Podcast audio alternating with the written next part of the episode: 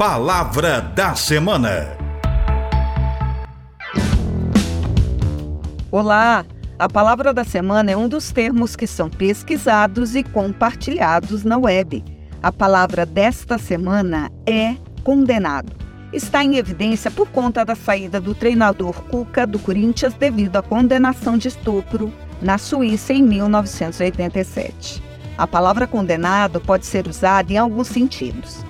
Para declarar uma pessoa que é culpada e sentenciada com uma pena, para uma pessoa que sofre uma doença incurável, para algo que não é apropriado tecnicamente, eticamente, para uma coisa que não tem conserto, para uma construção, prédio que pode cair, desabar.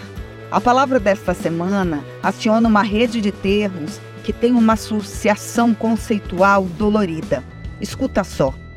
Culpa, abuso, estupro, condenação, criança, menina, futebol.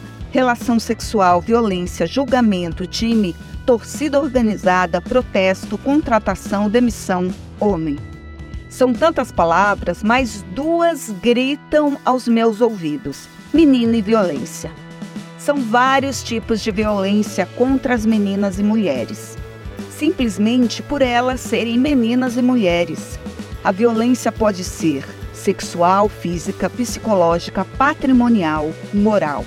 Existem formas implícitas, ou seja, sutis de violência, como a violência sexista, invisibilização, machismo da mídia, controle, humor machista, publicidade machista, culpabilização, chantagem emocional e as formas visíveis, agressão física, ameaça, abuso, insulto, estupro. Pensa comigo. Menina é menina. Ela tem 13, 12, 11 anos. Ela é menina. Ela é criança. Ela é menina. Ela parece adulta, mas é só uma menina.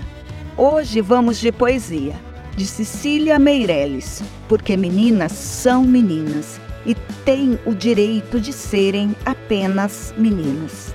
A bailarina. Esta menina tão pequenina quer ser bailarina. Não conhece nem dó nem ré, mas sabe ficar na ponta do pé. Não conhece nem mi nem fá, mas inclina o corpo para cá e para lá.